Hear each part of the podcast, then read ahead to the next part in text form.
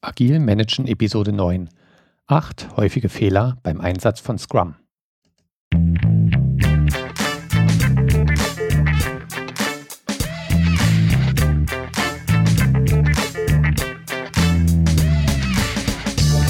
Herzlich willkommen bei Agil Managen, dem Podcast für Projektleiter und Führungskräfte in der Softwareentwicklung. Ich bin Sven Wiegand und biete dir Know-how aus der Praxis zu agilen Methoden, Mitarbeiterführung und effizientem Management, damit du dein Team zum Erfolg führen kannst.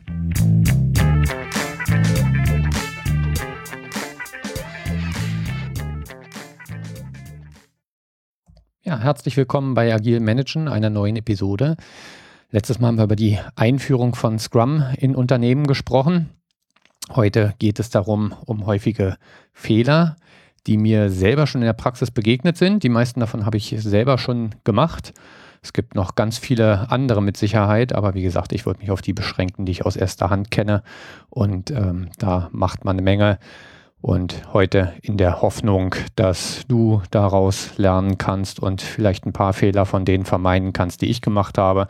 Du wirst andere machen und davon kannst du mir dann wieder erzählen, dann haben wir beide was gelernt. Warum macht man da überhaupt Fehler? Die meisten sind der Meinung, man sollte sich den Scrum-Prozess an seine Bedingungen anpassen.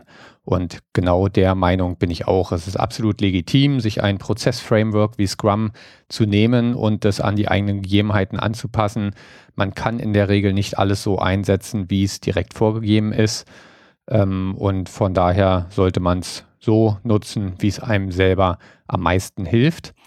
Wichtig dabei ist, dass man die Kernkonzepte ähm, des jeweiligen Prozesses erkennen sollte und äh, da dann vermeiden sollte, die wegzulassen, weil man sonst einfach die Vorteile, die der Prozess eigentlich bieten soll, äh, damit auch kappt.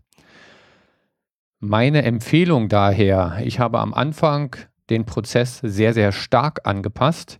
Meine Empfehlung ist stattdessen, fang erstmal Scrum nach Lehrbuch an und passe dann, wenn du mit dem Prozess vertraut bist und wenn er gut funktioniert, passe es dann an deine Gegebenheiten an. Dann weißt du schon, wo die Vor- und Nachteile der einzelnen Elemente liegen und äh, damit fährt man dann deutlich besser und kann besser einschätzen, was die Anpassungen für Auswirkungen haben. Wie gesagt, ich habe den Fehler gemacht. Ich habe am Anfang sehr viel angepasst man hat natürlich auch immer Angst, wenn man sowas Neues einführt. Man will nicht zu viel an der bestehenden Umgebung im Unternehmen ändern, aber dann treten halt oder dann ist die Wahrscheinlichkeit höher, dass genau solche Fehler auftreten. Okay, dann schauen wir uns mal ein paar von den Fehlern an. Fehler 1. Das Team will nicht oder ist nicht geeignet. Dazu muss man sagen, ich höre in Unternehmen auch sehr häufig die Ausrede, mein Team ist nicht geeignet für Scrum oder mein Team ist nicht äh, geeignet für agile Methoden. Den kann ich nicht kommen damit, dass wir uns jeden Tag in Kreis stellen und Ringelpiez mit anfassen machen, äh, wie der Daily Scrum dann häufig interpretiert wird. Ich hatte da am Anfang auch meine Befürchtungen vor und als ich das erste Mal Scrum vorgestellt hatte, war ich auch genau in der Situation, dass äh, den Leuten vor diesen täglichen Meetings gekraut hatte und äh, mit Karteikarten rumhantieren, bei vielen entsteht da so der Eindruck, das äh, hat so Kindergartencharakter. Ich sehe das äh, anders, weil ich inzwischen sehr viel Erfahrung damit gemacht habe und sehr gute Erfahrungen damit gemacht habe. Und ähm, dementsprechend sind es eigentlich meistens eher die Ängste derjenigen, der den Prozess einführen, äh, anstelle der Ängste derjenigen, die ihn nachher umsetzen sollen, ähm, die zu solchen Aussagen wie mein Team ist dafür nicht geeignet ähm, führen. Also, das heißt, in vielen, vielen Fällen, wo gesagt wird, mein Team ist nicht geeignet, stimmt das meiner Meinung nach nicht. Da ist einfach nur die Angst davor da, das Thema wirklich mal auszuprobieren, den neuen Prozess wirklich mal auszuprobieren. Manchmal stimmt es aber leider wirklich und äh, dann ist es auch wichtig, dass man erkennt, dass ein Team nicht dafür geeignet ist. Wann ist das der Fall? Wenn ich wirklich den Vorschlag mache und dahin gehen will und Scrum einführen will und das Team verweigert sich partout, dann macht es einfach keinen Sinn. Dann wird Scrum scheitern, dann wird jede Prozessvariante, die ich einführe, wird scheitern. Wenn das Team von Anfang an sagt, sie wollen das nicht, dann wird im äh, Sinne der selbsterfüllenden Prophezeiung es auch nicht funktionieren. Wichtig in den Situationen ist, zu verstehen, warum das Team das nicht will. was für Ängste stecken dahinter? Ähm, verstehen sich die Leute untereinander vielleicht nicht so gut? Haben sie Angst davor, dass äh, im Rahmen des Daily Scrums äh, Fingerpointing betrieben wird, also auf Einzelne gezeigt wird und gesagt wird, hier, der braucht zu lange, der kommt mit seinen Themen nicht voran? Gegeben, also da ist es wirklich wichtig, die Ängste zu identifizieren. Gegebenenfalls kriegt man dann nämlich doch noch eine Chance, das Team zu überzeugen und den Prozess einzuführen. Aber wie gesagt, wenn sich die Widerstände nicht wegdiskutieren lassen, dann macht es keinen Sinn.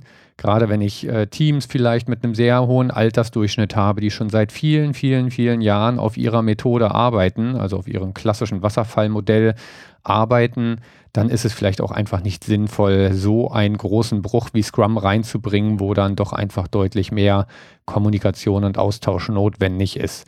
In solchen Fällen lohnt es sich auch einfach nach Alternativen Ausschau zu halten. Ich meine, es gibt ja nicht nur Scrum auf dieser Erde, sondern ähm, wenn ich eher ja durchaus agiler werden will, vom klassischen Wasserfallmodell kommend, äh, ohne gleich alles umzukrempeln und ohne gleich sehr viele Meetings zu machen, dann kann für solch ein eingespieltes Team gegebenenfalls Kanban eine sehr gute Alternative sein, wo sich am Arbeitsablauf gar nicht so viel ändert, aber einfach die Visualisierung des Fortschritts und des Prozesses trotzdem eine Menge Vorteile bringt.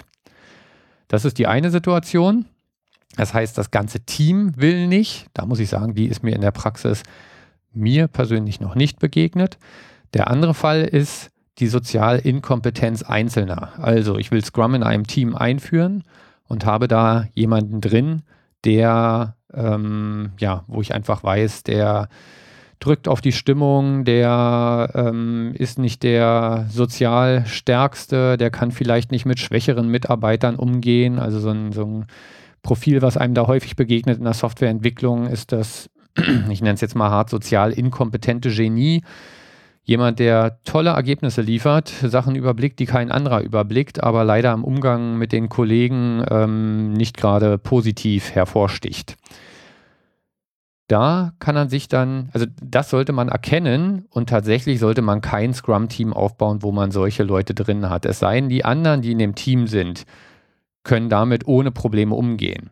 Die Erfahrung, die ich meistens gemacht habe bei solchen Konstellationen, ist aber, dass da Leute Angst vorhaben, dass sich Leute vor der Kommunikation mit diesen Personen scheuen, weil sie merken, dass sie fachlich unterlegen sind und der andere halt sehr dominant agiert. Und solche Konstellationen sind für Scrum ähm, indiskutabel. Also das wird nicht gut laufen. Wie kann man damit umgehen? Ähm, es wäre ja schade, wegen einer Person zu sagen, passe ich meine Prozesse nicht an. Das heißt, dann solltest du überlegen, kannst du ein passendes Team zusammenstellen, äh, das Scrum-mäßig funktionieren wird, wo die Leute gleichberechtigt sind. Ähm, und kannst du dieser einen Person, wenn sie denn fürs Unternehmen wertvoll ist, eine hochwertige Einzelaufgabe geben, ja, die mit dem eigentlichen Projekt nichts zu tun hat, sodass sich derjenige nicht degradiert fühlt, damit die anderen nicht das Gefühl haben, derjenige wird äh, gerade degradiert ähm, und damit du ihn noch gewinnbringend einsetzen kannst. Ich sage hier ganz bewusst immer ihn, weil mir das bisher tatsächlich nur ähm, dieses Profil nur bei Männern begegnet ist, bei Frauen bisher noch nicht. Allerdings hat man manchmal auch die Situation, dass man solche sozialen schwere Fälle ähm, also sozial im Sinne von Umgang mit den Kollegen, bei Mitarbeitern hat, die gar nicht so viel bringen, die nicht sonderlich gut performen. Und hat, das hat jetzt mit Scrum an der Stelle nichts zu tun, aber ganz ehrlich, wenn du diese Situation hast, so unpopulär es ist und so hart es klingen mag, dann solltest du an der Stelle überlegen, ob es nicht Sinn macht, sich von diesem Mitarbeiter zu trennen, weil wenn er dir die Stimmung runterzieht und äh, nichts bringt für dein Team und dich sogar davon abhält, die Prozesse einzuführen, die du gerne mit deinem Team praktizieren würdest, sorry, dann macht es einfach keinen Sinn, äh, wegen dieser einen Person auf die Vorteile zu verzichten. Dann sollte man wirklich darüber nachdenken, ob es nicht einfacher ist, sich von demjenigen zu trennen. Also sieh zu beim Teamaufbau, für ein Scrum-Projekt, dass du da wirklich eine Gruppe zusammenkriegst, wo du das Gefühl hast, die können gut miteinander, die können dann auch gut miteinander arbeiten und ähm, die kriegen wir davon überzeugt, dass äh, Scrum tauglich ist. So, das zweite Problem oder der zweite Fehler, auf den ich heute eingehen möchte, den habe ich selber zur Genüge praktiziert in der Anfangszeit, ist das Thema Vorstellung von Anforderungen im Planungsmeeting. Ja, wir haben ja die Meetings durchgesprochen. Wenn der Sprint beginnt, dann beginnen wir mit einem Planungsmeeting, wo verabschiedet wird, was in diesem Sprint alles umgesetzt werden soll. Das verabschiedet das Team. Und der Fehler, den ich da in der Anfangsphase gemacht habe, ist, ich bin in dieses Planungsmeeting mit unbekannten Anforderungen, die das Team noch nie zuvor gehört hat, reingekommen. Und zwar ausschließlich damit. Das heißt, wir haben vorher keine Backlog-Groomings gemacht. Das resultierte in natürlich vielen Fragen, die man normalerweise im Backlog-Grooming klärt. Die haben wir dann versucht in dem Meeting zu klären, was natürlich dazu führt, dass das Meeting extrem lange wird. Also wir hatten damals Planungsmeetings, die waren vier Stunden lang und äh, es hat allen vor diesen Meetings gegraut. Hinterher waren alle frustriert. Ähm, das war eine extrem schlechte Konstellation gewesen. Teilweise war es so, dass wir bestimmte Fragen in dem Meeting gar nicht klären konnten. Also ich meine, es gehört ja nicht nur dazu, die Anforderungen zu klären, sondern es muss ja auch abgeschätzt werden, die Anforderungen, äh, damit das Team dann entscheiden kann, können Sie diese Anforderungen in diesen Sprint noch mit reinnehmen? Passt das noch? Und teilweise ist für solche Abschätzungen halt auch einfach eine Recherche notwendig. Das heißt, da muss man jemand in den Code reingucken was natürlich nicht geht, wenn ich diese Story oder diese Anforderungen, damals waren es auch keine User Stories, sondern äh, ja, ich sag mal relativ schwammig formulierte Anforderungen, einfach direkt ins Planungsmeeting reinkippe. Das Resultat war dann, man hat ewig über diese Story oder über diese Anforderungen diskutiert dann hat das Team gesagt, na, sinnvoll abschätzen können wir es jetzt nicht. Da müsste man erstmal in Code reingucken. Also haben wir diese Anforderungen für diesen Sprint dann verworfen und sind zur nächsten übergegangen. Das Resultat war, wir haben 20 Minuten, halbe Stunde über etwas diskutiert, was für diesen Sprint dann irrelevant war. Und im nächsten Planungsmeeting tauchte es dann nochmal auf.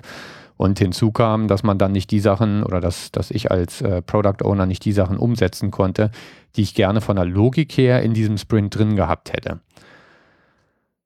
Ähm, von daher, davon kann ich nur abraten. Lange und frustrierende Planungsmeetings, das äh, macht einfach keinen Spaß. Und wenn jeder schon Angst vor diesen Planungsmeetings hat, dann ähm, ist der Scrum-Prozess da, ich will nicht sagen zum Scheitern verurteilt, aber das äh, ist einfach keine gute Konstellation.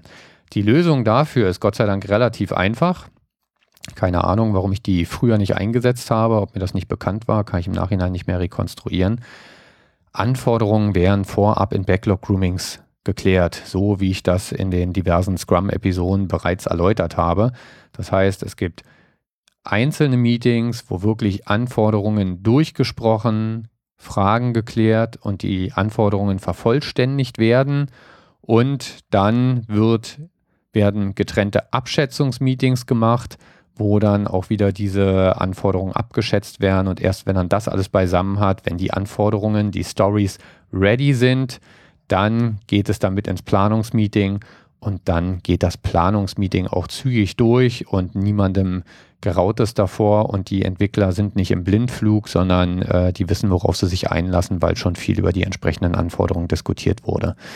Natürlich können diese Backlog-Groomings auch relativ lang sein ähm, und kräftezehrend, aber da ist dann der einzige Fokus, offene Fragen zu Anforderungen zu klären. Im Planungsmeeting ist nun mal der Fokus, den Sprint zu planen und genau das sollte man da auch tun und sich davon nicht ablenken lassen. Ja, der nächste Fehler, über den ich sprechen möchte, auch ein häufiger, passiert mir auch heute noch häufig, sind undisziplinierte Daily Scrums. Der Daily Scrum ist ein zentraler Bestandteil von Scrum. Er sorgt für die Selbstorganisation des Teams. Und Fehler, die mir da häufig in der Praxis begegnen und wo man immer wieder schleichend reintritt, sind die, es wird reihum viel erzählt, aber eigentlich nicht das Wesentliche. Ja, vieles, was da erzählt wird, hat zum Beispiel einfach nichts mit dem Sprint-Ziel zu, Sprint zu tun. Häufig, wenn man es mal genauer betrachtet, sind es Rechtfertigungen, warum jemand äh, am Vortag zum Beispiel äh, eine bestimmte Sache nicht hat abschließen können. Da kommen dann so Aussagen wie, Gestern war ich damit beschäftigt, meine Arbeitszeiten in der Projektzeiterfassung zu buchen und ich habe Präsentation XY für sonst wen vorbereitet. Das ist alles schön, das äh, mag in, in bestimmten Kontexten vielleicht auch relevant und interessant sein, aber eigentlich nicht im Daily Scrum. Da ist es die Aufgabe des Scrum Masters, diese Sachen wegzumoderieren. Denn die Frage ist nicht, was habe ich gestern getan, die ich beim Daily Scrum beantworten soll, sondern die Frage ist, was habe ich gestern abgeschlossen? Und zwar abgeschlossen im Hinblick auf das Sprint-Ziel. Ja, das ähm, ist die Frage, die zu klären ist. Es geht ausschließlich um das Sprint-Ziel und nicht, ob ich die Wände äh, im Zimmer gestrichen habe oder sonst irgendwas, weil das bringt uns dem Sprint-Ziel nicht näher. Wenn natürlich Teammitglieder anfangen mit der Frage, hm, du wolltest doch gestern schon fertig werden, was war denn? Dann äh, kann derjenige natürlich trotzdem mal sagen, dass er gestern wegen anderer Themen geblockt war. Ähm, allerdings sollte, muss man da auch zum einen nicht ins Detail gehen und zum anderen sollte man sich dann auch fragen, wie konnte das passieren? Weil eigentlich sollte ich morgens beim Daily Scrum, bei dem, was ich mir für heute vornehme, bereits wissen, ähm, dass ich irgendwelche Aufgaben außer, die Reihe, außer der Reihe habe, die mich davon abhalten werden, heute an einem Thema zu arbeiten. Das deutet, wenn so etwas passiert, dass man erst im Nachhinein äh, blockiert wurde, deutet das darauf hin, dass da Aufgaben reingedrückt wurden von externen, die gegebenenfalls auch noch hätten warten können. So, das ist der eine Fehler, der da häufig passiert, äh, dass vieles gesagt wird, was nicht mit dem Sprint-Ziel zu tun hat. Der andere Fehler, der mir häufig im Daily Scrum begegnet, ähm, auch heute noch, ist der, dass sich die Entwickler Aufgaben nicht vor dem Daily Scrum suchen, sondern da kommt dann jemand kurz vor dem vor Start des Daily Scrums eine Minute vorher reingepoltert, äh, weil er ein bisschen später dran ist. Und äh, bei der Frage, was will ich heute abschließen, was habe ich heute vor, kommt dann, na, und dann muss ich gleich mal aufs Board gucken, was ich heute mache. Ziel ist es ja, dass sich das Team in dem Daily Scrum abstimmt. Ähm, das heißt, es liegt auch in der Verantwortung der Entwickler, sich schon vor dem Daily Scrum Gedanken zu machen, woran will ich heute sinnvollerweise arbeiten. Lediglich, wenn sich dann in dem Daily Scrum ja, Diskussionen auftun, dass sich Punkte überlappen könnten oder dass irgendjemand Hilfe braucht, dann kann man da natürlich äh, jederzeit von abweichen, aber jeder sollte sich vorher einen Plan gemacht haben, woran er heute arbeiten sollte. Zur Erinnerung hier nochmal die drei Fragen, die im Daily Scrum beantwortet werden soll. Und wenn er sich daran hält, dann ist er auch wirklich hilfreich und vor allen Dingen auch schnell abgeschlossen. Und wichtig, alle diese drei Fragen sind nur unter dem Aspekt des Sprint-Ziels zu betrachten. Frage 1, was habe ich gestern abgeschlossen? In Klammern, was, dem Sprint, was zum Sprint-Ziel beiträgt.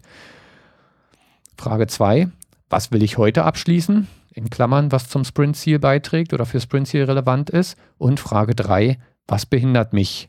In Klammern, dabei das Sprint-Ziel zu erreichen. Ja, das sind die drei wesentlichen Fragen. Es ist, ich würde sagen, das Daily Scrum ist das am, schwi am schwierigsten zu moderierende Meeting im Scrum. Da ist also viel Kompetenz seitens des Scrum Masters gefragt, an den richtigen Stellen die Diskussion und die Aussagen zu unterbinden, ohne jemanden da vor den Kopf zu stoßen und zu verärgern. Aber es ist einfach wichtig, dass dieses Meeting kurz und knapp und effizient gehalten wird. So, Fehler 4 der mir auch schon begegnet ist in der Praxis, das Team darf nicht autark arbeiten. Was ist der Fehler, der dahinter steckt? Da gibt es einen Product Owner, der ist ein Control Freak.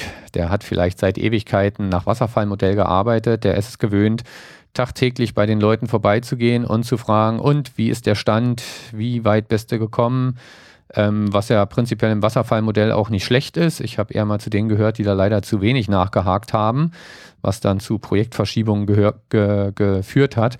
Deswegen hat mir Scrum da sehr geholfen. Aber für jemanden, der da immer die Kontrolle haben will, ähm, der muss sich dann beim Scrum erstmal daran gewöhnen, diese Kontrolle ein bisschen abzugeben und auf das Team zu vertrauen. Ja, zu diesem Product Owner als Control Freak kann auch äh, das Profil gehören, dass der Product Owner bei jeder Entscheidung involviert sein will. Und zwar auch bei jeder technischen Entscheidung, wo es darum geht, wie die Software intern umgesetzt wird. Damit hat der Product Owner nichts zu tun. Das ist Entscheidung des Teams. Das soll das Team selbst ähm, diskutieren und selbst zu einem Ergebnis kommen. Wenn sie merken, dass sie oder wenn sie der Meinung sind, dass sie Unterstützung brauchen vom Product Owner, natürlich steht es ihnen dann offen, den zu fragen und dann darf er auch antworten, aber er sollte sich nicht von sich aus einmischen. Was sind sonst die Auswirkungen, die man dadurch erhält? Das Team verlässt sich auf den Product Owner. Ja, man bekommt irgendwann dadurch ein Team, vielleicht ist das Team das ja auch genau gewöhnt vom Wasserfallmodell noch, das sich zurücklehnt und sich nicht traut, zu hinterfragen und Entscheidungen zu treffen, weil sie sich darauf verlassen, dass der Product Owner schon mit Themen kommen wird, wenn er der Meinung ist, es läuft nicht gut. Ja, das Team verlässt sich auf den PO, auf den Product Owner und entscheidet nicht mehr selbst. Das Resultat auch an dieser Stelle ist wieder ein fehlendes Selbstcommitment vom Team. Das heißt, dadurch, dass das Team ähm, sich auf den Product Owner verlässt, ähm, fühlt es sich auch nicht so an seine Aussagen gebunden, an sein Commitment aus dem Planungsmeeting, was es in diesem Sprint schaffen will, sondern wird sich im schlimmsten Fall im, in der Retrospektive sogar hinstellen und wird sagen, na, der Product Owner hat ja nicht erkannt, dass hier Probleme aufgetreten sind und hat ja nichts dagegen gemacht. Also das sind klassische Indikatoren dafür, dass man kein autark arbeitendes Team hat. Die Lösung dafür klingt auf dem Papier auch wieder relativ einfach aus Sicht des Product Owners, er muss loslassen. Er muss lernen, nicht mehr kontinuierlich die volle Kontrolle innerhalb des Sprints äh, zu haben. Ja. Ähm, sondern er muss das Team motivieren, dass es selbst Entscheidungen trifft, äh, sich selbst organisiert ähm, und das Team dann halt auch wirklich machen lassen und auch akzeptieren, dass natürlich, wenn er eine Entscheidung trifft, das kennt äh, jede Führungskraft selber, ähm, dann trifft man auch mal Fehlentscheidungen. Aber eine Fehlentscheidung ist immer noch besser als gar keine Entscheidung, wenn man sich zum Zeitpunkt äh, was Sinnvolles, wo man sie getroffen hat, was Sinnvolles dabei gedacht hat, dann ist das alles vollkommen in Ordnung.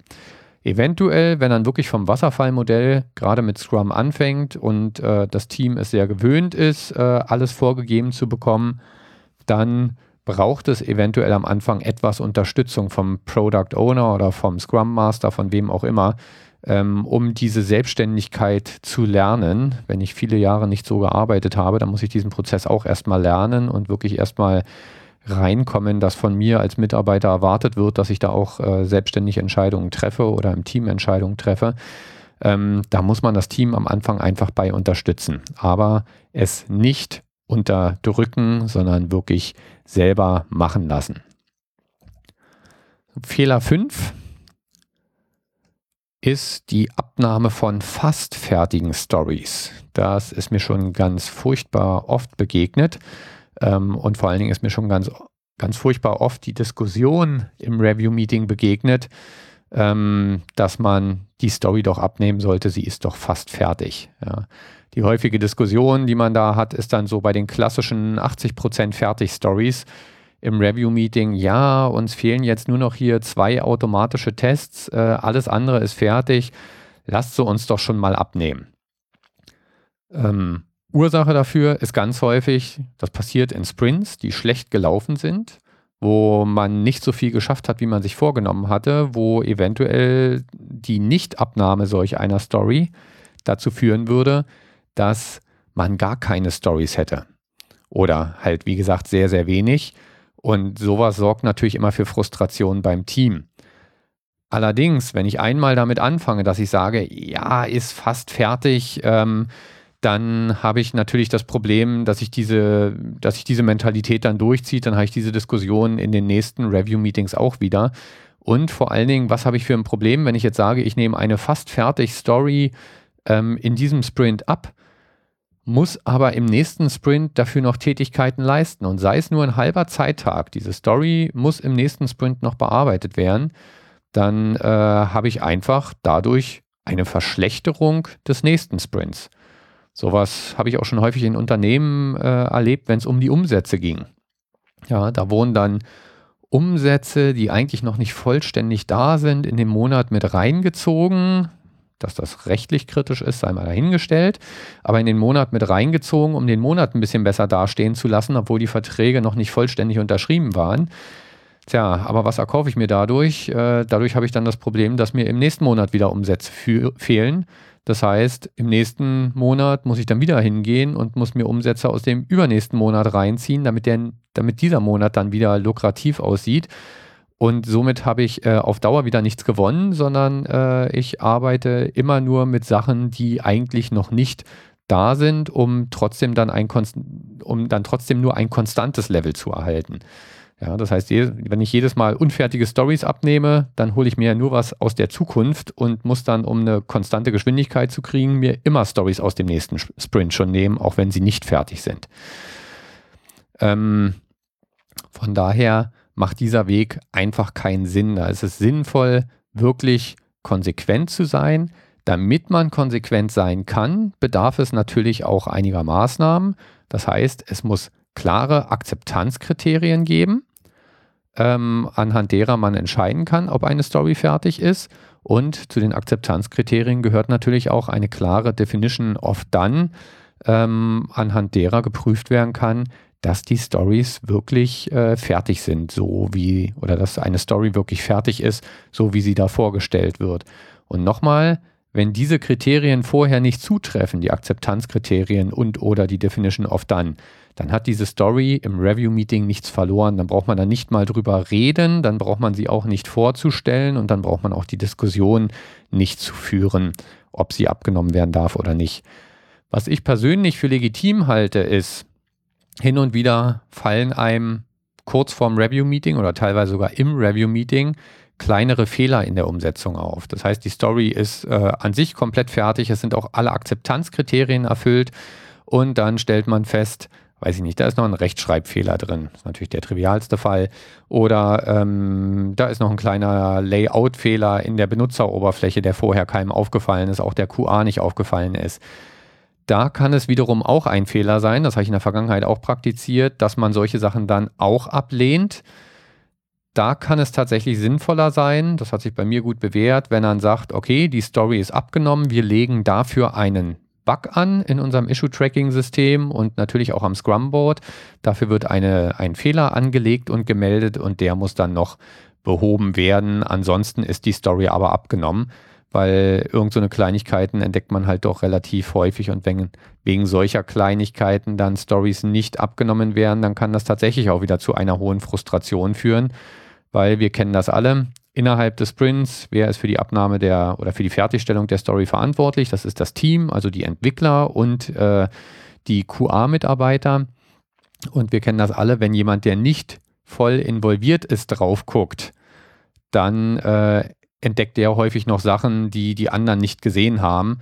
Ähm, wenn das ganz häufig passiert, dann sollte man gucken, ob dieser andere, der die Fehler entdeckt, also häufig der Product Owner, ähm, ob der nicht auch vorher schon mal auf die Sachen drauf gucken sollte vor dem Review-Meeting. Ja, aber wie gesagt, die Freigabe äh, oder Abnahme einer Story und die Meldung von unkritischen Fehlern, die nicht die Akzeptanzkriterien betreffen, die finde ich vollkommen legitim. So, dann können wir gleich nahtlos zu dem nächsten Fehler übergehen der mir in der Vergangenheit, den ich in der Vergangenheit auch schon selber gemacht habe, hängt auch direkt mit der Abnahme von Stories zusammen. Und zwar Fehler 6, fehlende Akzeptanzkriterien bei Anforderungen.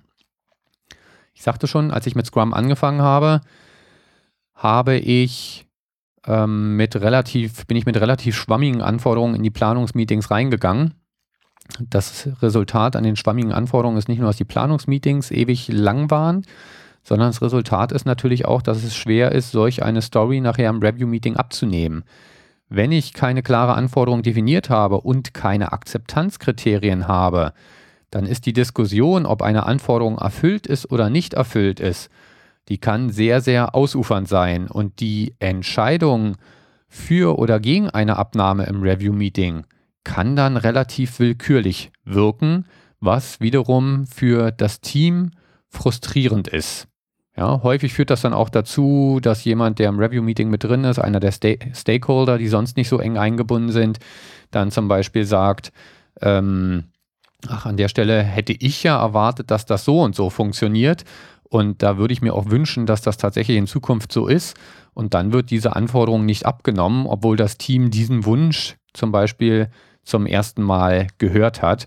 Und das ist natürlich dann extrem frustrierend fürs Team, wenn sie das Gefühl haben, sie haben eigentlich alles so gemacht, wie es gefordert war. Und dann wegen irgendwelcher Wünsche, die da reinkommen, ähm, die Story nicht abgenommen wird und der Fortschritt somit nicht sichtbar ist. Die Lösung dafür ist wirklich relativ einfach und sie erfordert wirklich auch wenig Arbeit. Erstelle für jede Anforderung, egal ob du mit User Stories oder sonst wie arbeitest, erstelle klare Akzeptanzkriterien. Und dann ist auch nur die Erfüllung dieser Akzeptanzkriterien und der Definition of Done vertragsbindend. Das heißt, wenn das, was das Team abliefert, die Akzeptanzkriterien und die Definition of Done erfüllt, dann gibt es keinen Grund, diese Story nicht abzunehmen. Wenn andere Wünsche in dem Review-Meeting kommen, dann können die gerne aufgenommen werden und als neue Stories oder Anforderungen in, in spätere Sprints reinkommen. Aber das sind alles nur optionale Sachen. Auch wenn das Team, ich sag mal, zusätzlich was implementiert hat, was nicht Akzeptanzkriterium war, ist das äh, vollkommen in Ordnung. Bindend sind nur die Akzeptanzkriterien und dann spart man sich da unnötige Diskussionen in den Review-Meetings und eine unnötige Frustration des Teams. So, Fehler 7. Sprint ist nicht vor Veränderungen geschützt. Auch etwas, was einem gerade in der Anfangszeit nach dem Wechsel vom Wasserfallmodell häufig passiert. Ähm, Planungsmeeting ist vorbei, das Team hat sich zu einem Sprint-Umfang committed und dann werden dringende oder pseudo-dringende Tätigkeiten schon ein, zwei Tage später reingeworfen, die die komplette Sprintplanung über den Haufen werfen. Ich muss gestehen, hin und wieder passiert mir auch sowas heutzutage noch. Manchmal äh, ist das einfach äh, so, beziehungsweise manchmal hinterfrage ich dann auch nicht genug, muss ich das jetzt wirklich reingeben oder hätte ich das nicht schon vorher wissen können? Egal, die Auswirkung ist einfach, das Team fühlt sich nicht mehr an sein Commitment aus dem Planungsmeeting gebunden. Weil ganz klar, wenn Sie zum Beispiel davon ausgehen, dass Sie jetzt wirklich Idealprojekt alle 100 Prozent zwei Wochen lang für diesen Sprint arbeiten können und dann kommt am nächsten Tag schon eine Aufgabe rein, die dazu führt, äh, dass nur eine Person, äh, weiß nicht, zum Beispiel drei Tage was anderes machen muss, dann sagt das Team sofort, Tja, dann können wir uns natürlich an das, fühlen wir uns an das Commitment nicht mehr gebunden, wenn wir nachher die Stories nicht fertig haben, ist ja klar, ist ja nicht unsere Schuld. Ähm, und ja, somit ist einfach diese Bindung da nicht mehr vorhanden. Und das sollte man schlicht und einfach vermeiden. Die Lösung dafür funktioniert tatsächlich auch in der Praxis sehr, sehr gut. Sie erfordert nur ein bisschen Disziplin seitens des äh, Verantwortlichen, also des Product Owners zum Beispiel eine Lösung ist schon mal, dass ich mit halbwegs überschaubaren Sprintlängen arbeite. Das sollte ich ja eh tun. Also bei mir hat sich diese Sprintlänge von zwei Wochen etabliert. Und ganz ehrlich, zwei Wochen lässt sich fast alles verschieben. Ja, das heißt, wenn ich das Problem habe, dass nach dem Beginn eines Planungsmeetings am nächsten Tag mein Chef bei mir steht und sagt, wir müssen jetzt ganz dringend äh, XY machen und dafür musste zwei Leute aus deinem Team abstellen, dann ist es auch meine Aufgabe, ihn darüber aufzuklären, wie Scrum funktioniert, dass das Team hier gerade ein Commitment abgegeben hat und dass ich gerne im nächsten Sprint, also in zwei Wochen oder meistens ist es dann ja nur äh, eine deutlich kürzere Zeit, die man warten muss, ähm, gerne zwei Leute für diese Sonderaufgabe zur Verfügung stellen kann, aber nicht jetzt. Also da ist es auch unsere Aufgabe dann auch unsere Vorgesetzten in diesen Prozess einzubinden und damit das auch einfach bei Ihnen im Hinterkopf ist, damit Sie dann zukünftig auch vielleicht ein bisschen von diesen Ad-Hoc-Aktionen wegkommen und äh, ein bisschen längerfristiger planen. Zwei Wochen ist nicht wirklich langfristig. Jetzt werden ganz viele schreien, ja, aber was ist denn mit äh, Fehlern, mit Prio 1 Fehlern, die vom Kunden gemeldet werden, ganz wesentlichen dringenden Sachen? Gut, solche Natürlich kann es wirklich Prio 1 Fehler geben, wo sofort was gemacht werden muss. Ähm, das ist zumindest in den Umgebungen, wo ich gearbeitet habe, Gott sei Dank sehr, sehr selten gewesen. Äh, bei 98 bis 99 Prozent aller Fehler waren es Sachen, die ohne Probleme zwei Wochen Zeit hatten, um bearbeitet zu werden. Wenn wirklich mal ein Prio 1 Fehler ist, naja gut, dann führt halt nun mal kein Weg dran vorbei. Dann muss man da mal ein bisschen Zeit abknapsen. Allerdings wirst du ja als äh, erfahrener Entwicklungsleiter über eine gewisse Zeit hinweg auch deine Statistiken haben, wie viel Prozent der Zeit deine Leute mit Maintenance, mit Wartung, mit Bugfixing vertreiben. Und dann ist es deine Aufgabe, auch dafür zu sorgen, dass im Planungsmeeting Puffer für diese Wartungsarbeiten eingeplant werden. Dass zum Beispiel jedes Team, diese dann aber auch offen kommuniziert werden, jedes Teammitglied zum Beispiel auch weiß, okay, ich kann pro Woche, bin ich, ich sage jetzt einfach mal einen Tag, also 20 Prozent ähm, meiner Zeit für Bugfixing eingeplant. Und dann liegt es auch an dem Team und an den Mitarbeitern, da selbstständig drauf zu achten und auch rechtzeitig zu eskalieren, wenn man merkt, ich habe hier gerade so viel dringende Bugs, die schnell weggeschafft werden müssen, dass ich nicht mit diesen 20 Prozent klarkomme. Das muss dann im Team gesprochen werden und dann muss gegebenenfalls im Daily Scrum auch der Umfang des Sprints äh, abgestrippt werden. Wichtig ist nur, dass das Team zu jedem Zeitpunkt das Gefühl hat, ja, das, was da im Burn-up, Burn-down-Chart für diesen Sprint gezeigt wird, das können wir auch wirklich noch schaffen. Sobald Sie das Gefühl haben, das ist nicht mehr schaffbar, sollten auch sofort Anforderungen rausgenommen werden, damit man wieder ein Ziel vor Augen hat, das man auch erreichen kann. Ansonsten ist es einfach nur frustrierend. So, und dann zum Schluss der achte und häufigste Fehler, der mir begegnet ist, auch den habe ich in der Anfangsphase selbst gemacht, ist das Weglassen der Retrospektive. Ja, es ist so wunderbar einfach, weil die ganzen anderen Meetings, die haben direkt Auswirkungen auf den Scrum-Prozess. Das Planungsmeeting brauche ich, um meinen Sprint zu starten. Den Daily Scrum brauche ich, um mein Team zu organisieren. Das Review-Meeting brauche ich, um die Stories abzunehmen. Das heißt, wenn ich eins dieser Meetings weglasse, dann ist mein Prozess offensichtlich sofort unvollständig. So, jetzt mache ich aber schon so furchtbar viele Meetings. Ja, eine Stunde Planungsmeeting alle zwei Wochen, eine Stunde Review-Meeting alle zwei Wochen, jeden Tag eine Viertelstunde Daily Scrum, dann noch Backlog-Groomings, Abschätzungsmeetings dann ist es furchtbar leicht, die anderthalb Stunden Retrospektive am Ende wegzulassen, weil es hat ja keine direkt offensichtliche ähm, Auswirkung, wenn diese Retrospektive ausfällt. Und nach dem Review-Meeting, da ist auch keiner traurig, wenn er nach dem äh, Sprint-Ende-Stress einfach mal früher nach Hause gehen kann. Und deswegen wird häufig auf diese Meetings verzichtet. Gerade nach der Umstellung von Wasserfall, wo man sehr, sehr wenig Meetings hatte und jetzt mit Scrum begonnen hat und sehr, sehr viel Meetings hat, denkt man dann, na gut, dann will ich das Team wirklich nicht mit zu vielen Meetings belasten und lässt die Retrospektive weg. Die Auswirkungen sind eher, sind tatsächlich nicht sofort an diesem Tage sichtbar, aber sie treten nichtsdestotrotz sehr, sehr schnell auf, weil ohne Retrospektive werde ich viele Probleme nicht erkennen können und wenn ich sie nicht erkennen kann, kann ich sie auch nicht beseitigen. Jetzt kann er natürlich sagen, liebe Mitarbeiter, wenn ihr Probleme habt, A, sollt ihr das ja eh im Daily Scrum äh, schon benennen, wenn ihr Probleme habt, die euch behindern. Ähm, aber zusätzlich könnt ihr natürlich jederzeit zu mir kommen, wenn ihr Probleme habt. So, jetzt kannst du dich mal selber fragen, wenn dein Chef zu dir kommt und sagt, hast du aktuell irgendwelche Probleme, die dich bei der Arbeit behindern, dann wird dir wahrscheinlich nichts einfallen. Ähm, einfallen, gerade die Details, werden dir erst dann, wenn wirklich eine Umgebung geschaffen wird, wenn du wirklich eine halbe Stunde dich in einen Raum einschließt und jetzt nur mal drüber nachdenkst, was habe ich denn aktuell für Probleme, was behindert mich, wo könnte ich meine Performance verbessern. Und dann werden dir mit Sicherheit Themen einfallen.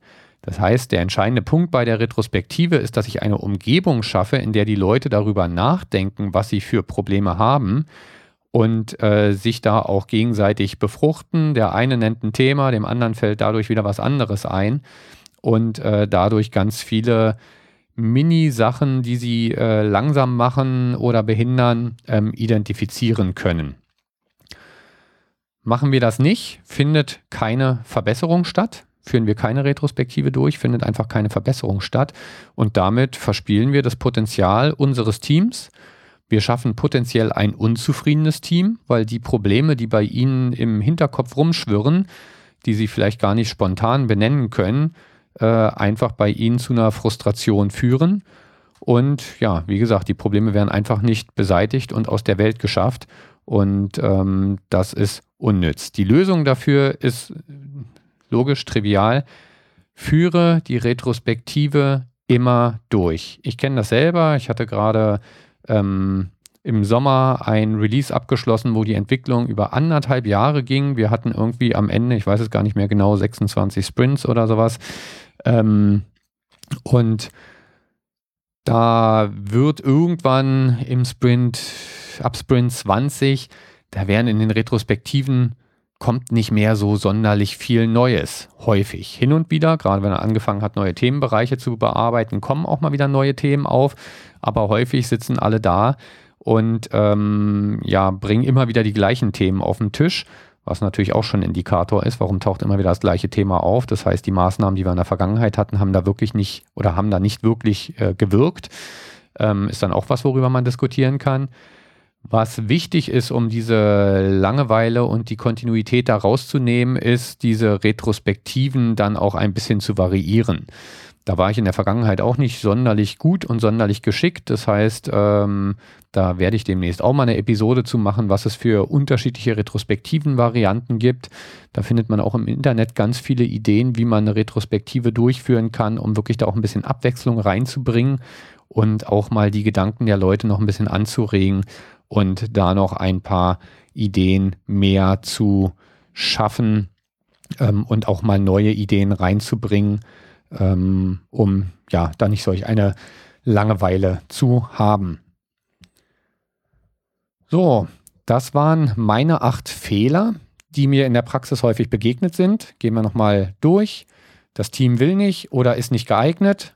Da ist es deine Aufgabe, wirklich ein passendes Team zusammenzustellen, wenn das Team partout nicht will, zu hinterfragen, was die Ängste und Sorgen sind und ähm, diese dann identifizieren zu können, klären zu können und somit entweder doch Scrum einführen zu können oder gegebenenfalls zu überlegen, ob andere Prozesse besser passen.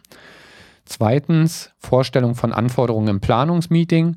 Tu es nicht, zieh es raus in Backlog-Groomings, dann sind die Planungsmeetings kurz und knackig und ihr konzentriert euch auf das Wesentliche. Drittens, undisziplinierter Daily Scrum.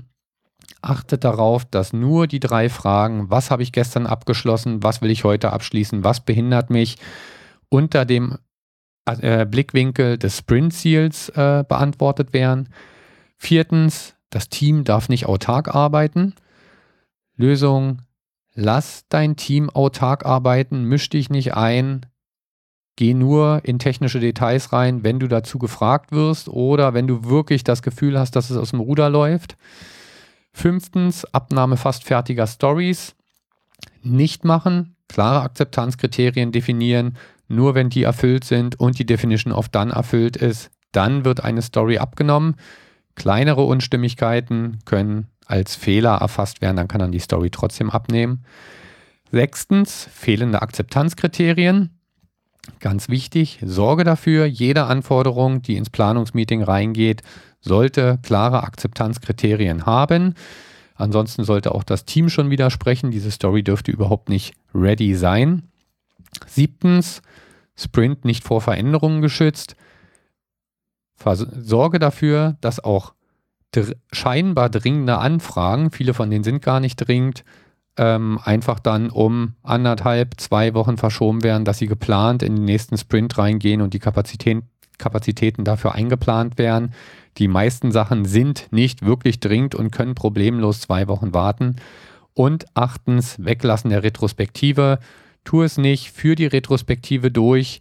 Ähm, die anderthalb Stunden sind gut investiert und das sollte man einfach beibehalten und das gehört zum Scrum-Prozess genauso dazu wie das Planungsmeeting und das Review-Meeting und es wird dein Team über die Zeit hinweg besser machen. So, inhaltlich war es das für heute. Zum Ende nochmal kurz Werbung für meinen Podcast-Player UPod, ein Podcast-Player für Android, der natürlich absolut am besten geeignet ist, um die agilen Management-Episoden zu hören. Ähm, mit hübschem Material Design und geräteübergreifender Synchronisierung und so weiter. Den Link findest du in den Show Notes. Wenn du Android-User bist, ähm, schau ihn dir einfach mal an und gucke, ob es nicht sich lohnt, auf diesen Player zu wechseln. Ja, das war's für heute. Bis zum nächsten Mal. Ich bedanke mich fürs Zuhören und freue mich über dein Feedback auf iTunes, via Twitter, Google Plus oder als Kommentar auf der Website unter agilmanagen.de. Ich bin Sven Wiegand und wünsche dir und deinem Team viel Erfolg. Bis zum nächsten Mal bei Agil Managen.